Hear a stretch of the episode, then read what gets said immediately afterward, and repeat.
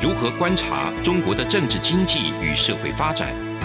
世界各国又是如何看待中国的影响力？而两岸间有哪些焦点议题与新闻事件？深入解析，多面向的透视中国。欢迎收听《这样看中国》。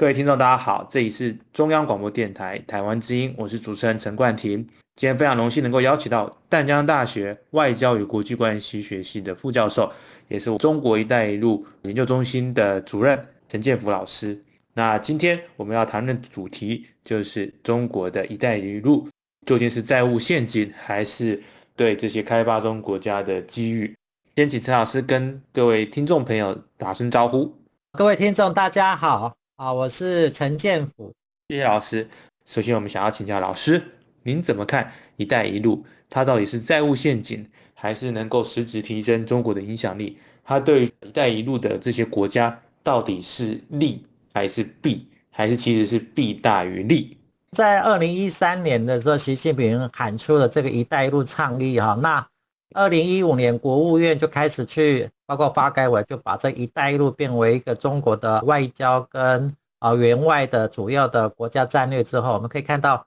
啊有一些他积极的投入这个所谓亚投行啊，也积极的投入这个所谓的基础建设，特别透过所谓的国营企业哈，那大概每一省的国企哈，大概就是负责一个国家哈，积极的把国内的这样的一个过剩劳动力啊，还有所谓产能往外移哈。那顺便的把这个所谓的呃各国的影响力，也透过这些基础建设，变成一个政治、外交、经济的一个影响力哈。那最主要这个援外计划，在过去的呃时间，大概都是以西方为主，比如说世界银行，或是所谓的在亚洲就是以美国跟日本为首的亚裔。那 INF 也有哈，对这些财务比较不好的国家提出这样的一个资源援助。那最近比较有名的就是斯里兰卡啊，他们都有在做。那中国大概比较强调的是啊，我要欠你钱啊，偿还。可是我我基本上是用这个所谓的基础建设来作为借贷的一个基础，就是说他顺便把他的一些比较多的劳劳力呀，或者是一些器具啊，或者一些产能往外输出，然后透过这个亚洲基础建设银行自己的亚投行作为一个贷款的依据哦，所以。他一方面把自己的劳动力输出，把这些廉价的这些所谓的呃资产输出，然后顺便把这个国家的影响透过基础建设去影响。因为我们知道，一个基础建设通常可能动辄五至十年这样的基础建设，所以有些有些人就会认为这样的一个基础建设“一带一路”会让这些国家更依赖中国哈，那更让中国可以除了基础建设以外，可以影响到外交跟其他的这个所谓的政治的事务。那这个就是无法避免的，因为这些国家在过去基础建设的时候相当的落后，那加上他们的债务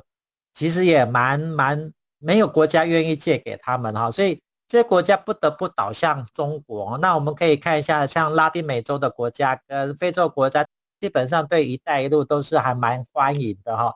包括在乌俄战争之前的这些像乌克兰也好，或是其他中东欧国家，其实对“一带一路”并没有。排斥哦，因为放眼全世界，并没有一个国家或是一个组织愿意借钱给这些需要解决债务的这些问题的国家。那中国“一带一路”刚好填补这样的一个缺口。只是当这样子一个借贷的一个问题越来越严重，没有办法改变这国家原本的债务陷阱的时候，大家就会开始把这个债务陷阱跟“一带一路”做连在一起啊。那像斯里兰卡就是典型的，他自己的债务很高，他可能连亚银也借，INF 也借，全是都借光光了。那现在只剩下中国愿意借给他们。那借完之后才发现说他没有办法还，可能是因为贪腐或是政府运作失能，所以不得不把这些港口作为一个抵押。好，所以我们可以看到这个斯里兰卡变成一个“一带一路”的债务陷阱，一个西方在批评中国“一带一路”一个很重要的指标。那另外还有可能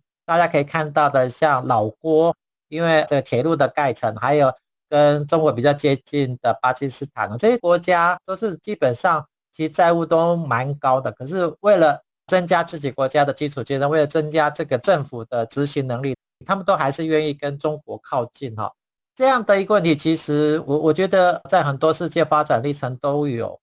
那美国也看到这样的影响力，所以他也尝试着去啊试出一些所谓的一带一路的一个所谓的另外的一个选项，就是说啊，我提供一个比较我们称为民主版的一带一路也好，或者称为一个所谓一带一路选项，就让那些特别是拉丁美洲的国家不要只选到中国的，他也可以考虑到美国的这一带一路基础建设。换句话说，其实全世界对这个基础建设的投资都不够。那现在透过这样的一个中共的外援哈，那可以解决内部的问题。那啊，过去我们在“一带一路”这样的一个呃影响，因为台湾大概属于比较南边哈，就是海上丝绸之路。我们比较忽略掉的是在北边的铁路丝绸之路啊。那这是乌俄战争之后，我们也看到很多的乌俄之外的其他的国家，像。波兰呐、啊、捷克这些国家也开始关注中国“一带一路”所带来的政治的影响跟所谓的经济的影响，甚至对他们国家有什么负面影响，大家开始关心“一带一路”这样的不同面向的一个讨论。所以是这个是一个大家关心的。那随着中国的经济有点开始下行，大家也开始关心到：哎，将来“一带一路”会不会继续推动？那它的推动的情况会如何？会不会受阻？那在二十大之后？如果习大大可能变成一个比较比较边缘的时候，对外的啊“一带一路”是不是还会继续再推动下去？所以有不同面向的一个揣测跟预测，这样子一带一路的进展。非常感谢陈老师，果然“一带一路”确实是很重要的一个面向。不过，我想请教，那投资这样子的这种基础建设，对中国有没有什么实质上的经济的好处呢？“一带一路”的对中国内部的实质好处，就是它把多余剩余的这些劳力输出去。它避免国内的这个所谓的，因为过去在中国不断在大的建设，不管是铁路、公路或是其他基础建设，其实中国在开发大西部也好，或是他们的高速铁路也好，或是铁路建设，其实他们已经在全世界大概比较有效率了。可是这些所谓的成熟的这些功能或是多余的资源没有办法有效运作的时候，就会开始慢慢的变成没有效率。所以，透过“一带一路”把这个资源往外移动，这是第一个很重要的。它可以增加所谓的呃劳工、资金或是材料的原物料的，就是可以让它灵活运用以外，第二个就是刚刚所讲的，增加自己在对外援助的外交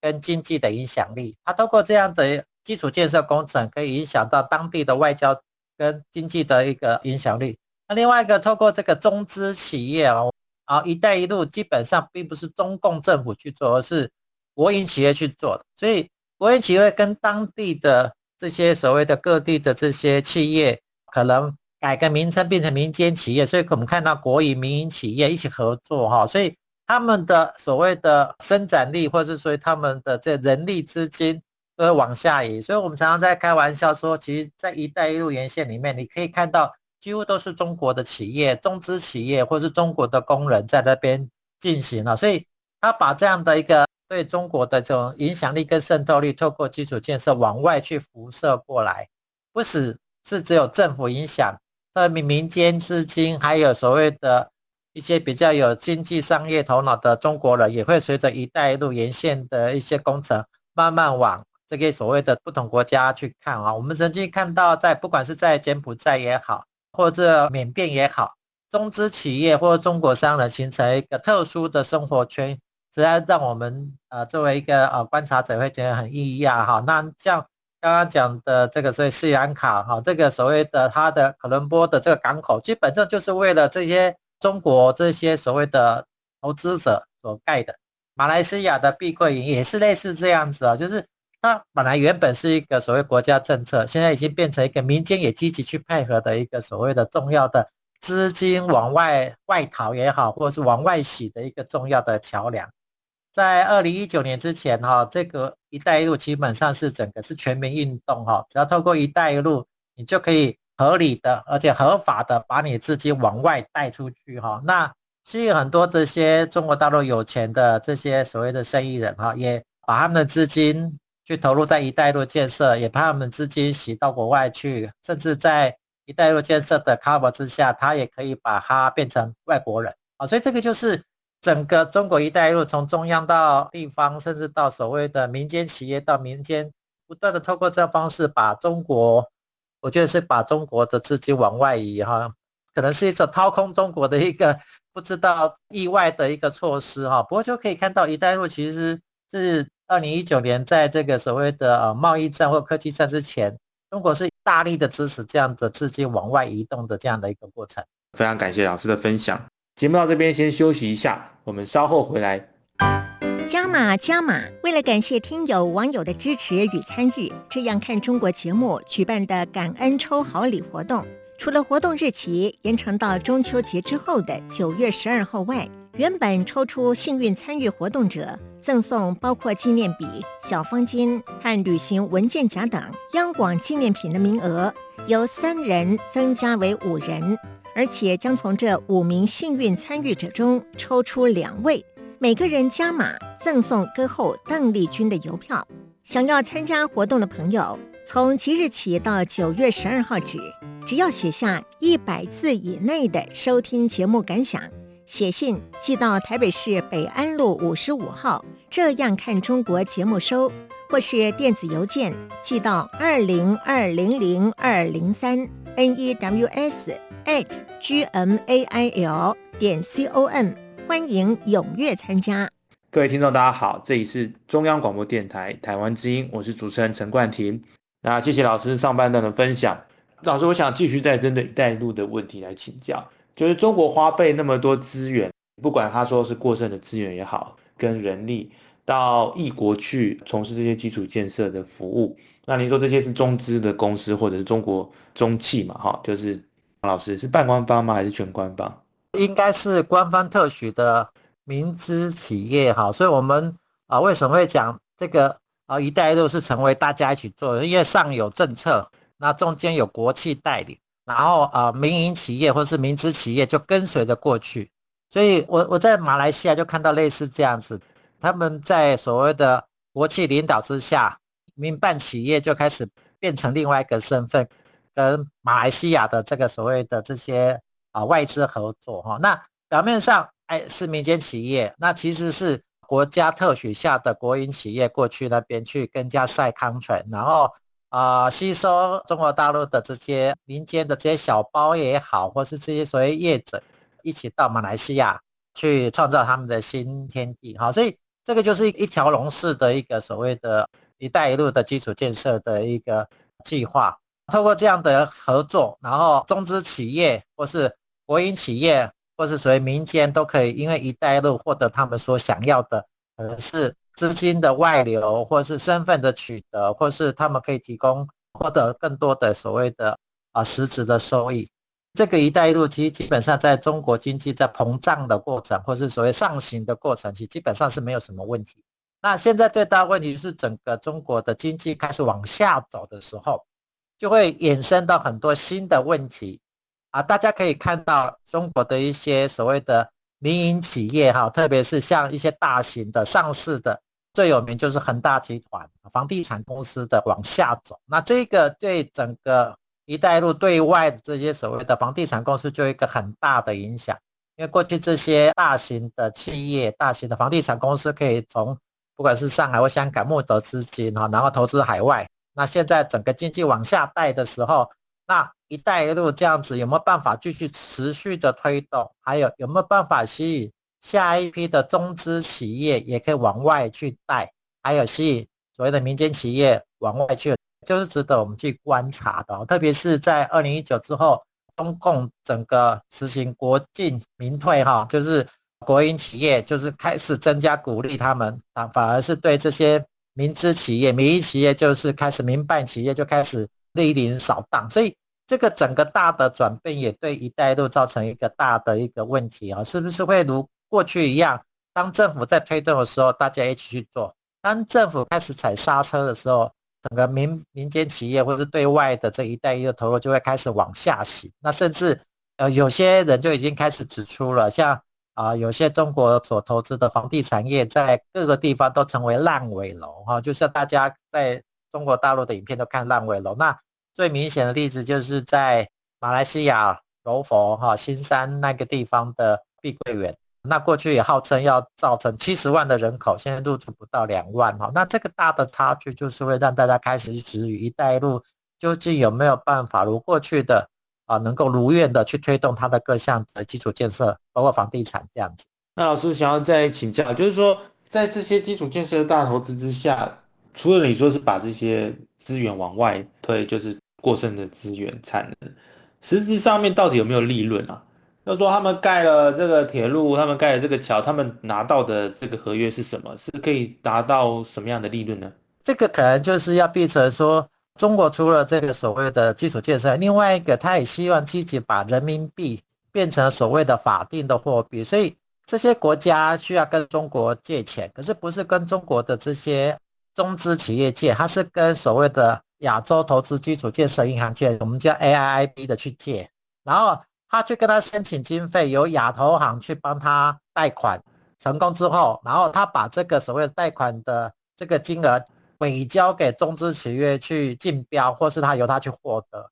那将来这些所谓国家所还的钱，必须以人民币的方式或其他方式还给这个亚投行，所以就变成我左手发包，我右手是我的工程团队，所以他们是赚这笔的所谓的汇差，或者是所谓的利润，就是说我左手借给你钱。那可是右手是派我的这些所谓的中资企业去去抢这些标哈，然后去得到这些所谓的经营权，然后去盖。那将来你如果是欠的钱，然后就是你欠给亚投行多少钱，那基本上钱就事先就是由这些中资企业拿走，所以它基本上是一个呃人民币洗钱很大的一个方式哦。那将来这些国家可能还得起或是还不起的时候，就另外变成是一个。对亚洲投资机构 AIB 之间的一个所谓的债务的这个所谓的赤字，那这个以中国为首的亚投行，他希望各国都跟呃亚投行借钱，那亚投行可以跟全世界募资哈。那在亚投行募资的时候，其实台湾也很想加入亚投行啊。那就比如说，这个是一个大家一起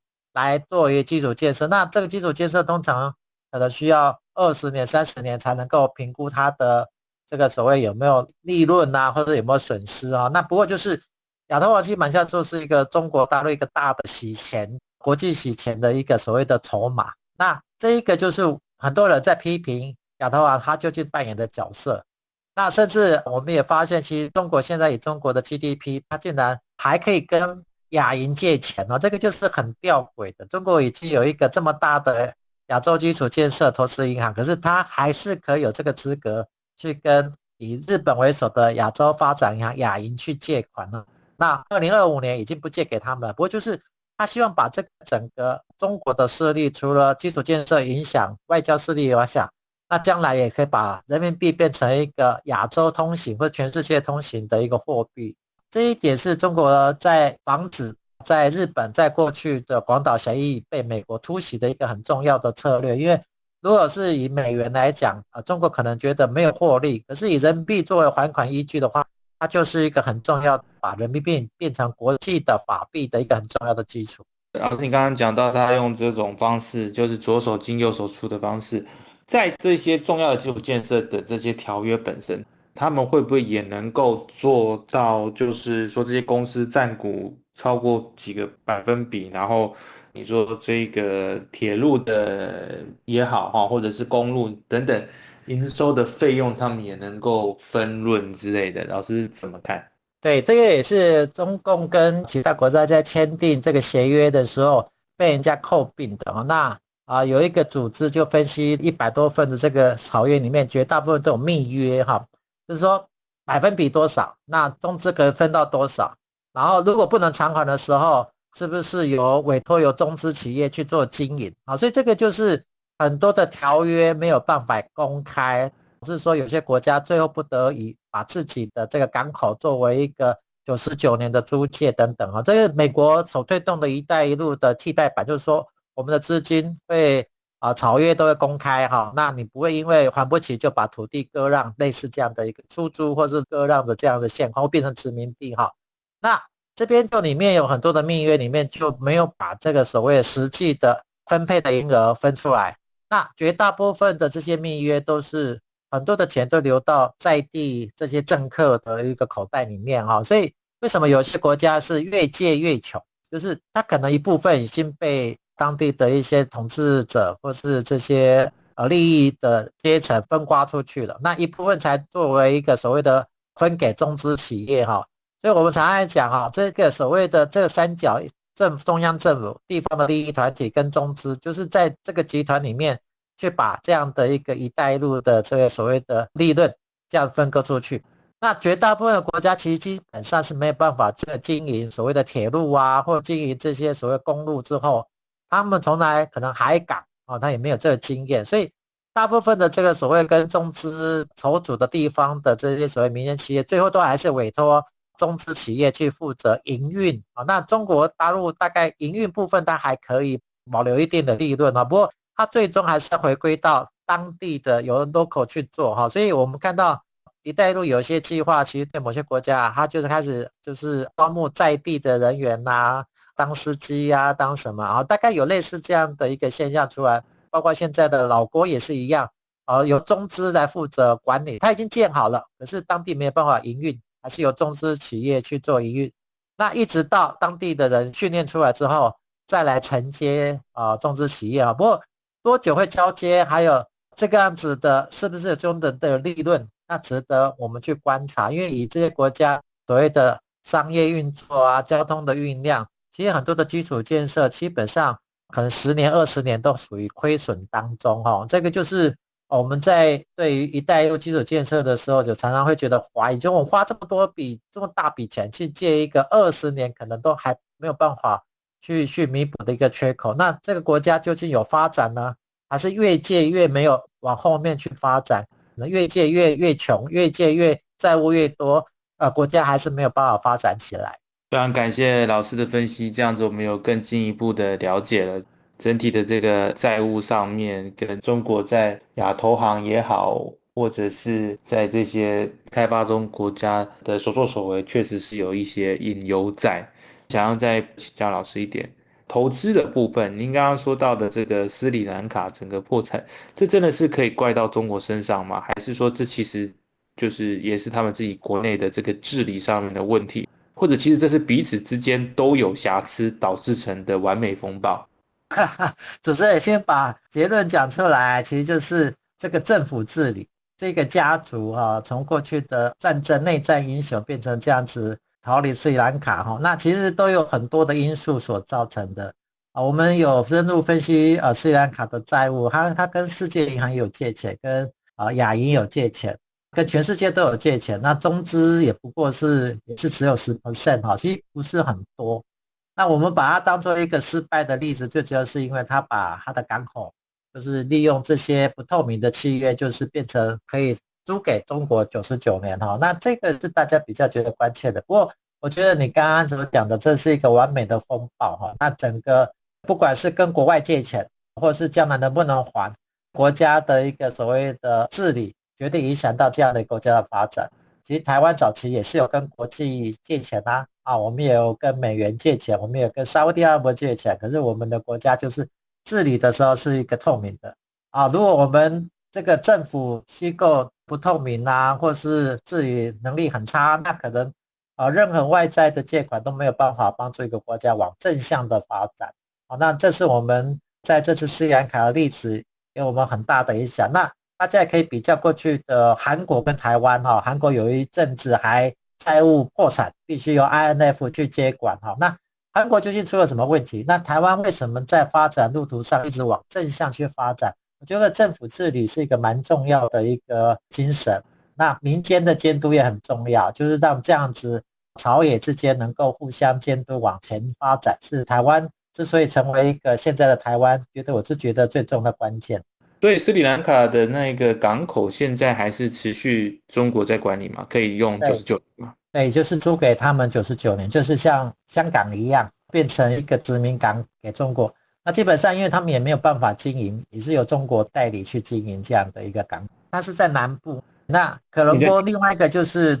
Chinese City，就是可伦坡 City，它最主要是以中国的像房地产公司的。所以如果没有这个所谓债务陷阱这样子发生啊，其实很多中国人都会移居到可伦坡哈，就像很多中国人都透过呃新加坡到马来西亚去住，像碧桂园一样。我们觉得可伦坡的这个所谓的中国城哈，它已经把整个海岸线都给盖过去，它几乎是一个中国的人造的一个所谓中国城，这样的一个可能就是一个租界地方啊。那因为现在这个所谓的总理总统家族已经逃离国内了哈，所以这个所谓的 Colombo City 这样的一个大的开发案会不会持续，就是成为我们日后观察的，因为它影响的是整个斯里兰卡对中国人。因为他们把最美的地方、最漂亮的地方的海景都给占去了，可是中国人没有过去啊，他们只是把它围起来。那这样子一个开发案还在做，还在停滞当中，那可能就是下一波可能会爆弹，就是这样。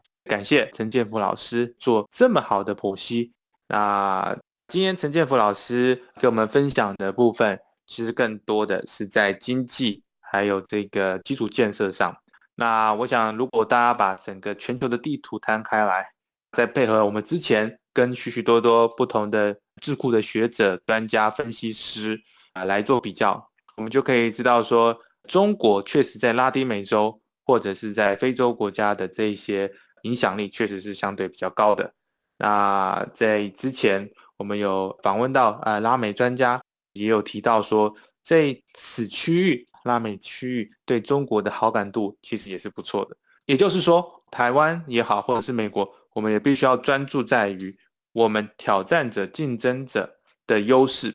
在这几年来，我们台湾确实是得到很大的历史机遇，在技术上面，特别是在科技半导体上得到很大的优势，然后并且正在这个优势中能够展现出台湾在世界的这个相应的地位。那在疫情时，台湾在公共卫生上所做出的贡献也是有目共睹的。不过，呃，我们能够思考的，就是说，除了在传统上面跟我们的美国盟邦们，或者是说这些民主同盟们有更紧密的接触之外，台湾的新南向政策也开始要思考啊，如何跟美国合作，在重要的这些交通或运输这些基础建设上，也能够扮演我们能够扮演的角色。那台湾高铁也好，也算是日本在这个输出他们新干线之后的第一个重要的国家。那台湾在这一个过程中也学到很多的经营运营的这些能量跟能力。那我想未来也可以协同日本，在这些东南亚或者是说南向的国家，包含印太地区的国家，印度等等，能够做更多，能够思考更多的这一个。发展的可能，也就是说，除了安全议题，我们都知道这是很重要的议题。那我们要让大家知道，说台湾除了能够帮忙这一种高科技的产业之外，我们其实不仅仅只限于此。啊，台湾的交通建设，台湾在看到的哈，在高铁上、高速公路或者是各项的公路等等，其实还是有呃一定的基础的。那这些都是可以做出更大的贡献。那这其实也不仅仅是。利他也会利己，对台湾的影响力，对台湾的这个经济的发展，我想都是能够有所帮助的。那以国家跟这个民间企业来共同合作，来思考更加的解放。那台湾因为相比于呃像中国的一带一路的债务的陷阱，我们有相对透明的这一个审计机制，还有非常强的。在野或者说民间的监督力量，所以我相信也都是未来台湾可以发展的。那再次感谢陈建福老师，感谢各位听众的收听，我们下周再会。一年一度的总统府音乐会，今年将在八月二十七号下午举行，以“蜂拥新竹”为主题，要展现台湾在地丰沛的艺术能量。中央广播电台今年也将在当天进行全程联播，透过央广网站影音直播以及中短波的频率，您可以及时收看或是收听总统府音乐会的精彩内容。八月二十七号星期六下午两点三十分到三点四十五分，欢迎您锁定央广网站 triple w 点 r t i 点 o r g 点 t w，以及央广的四个中短波频率。中波一五五七千赫，短波九四二五千赫，一一九二五千赫，一二零二零千赫，一起透过总统府音乐会，体验音乐带来的疗愈力量。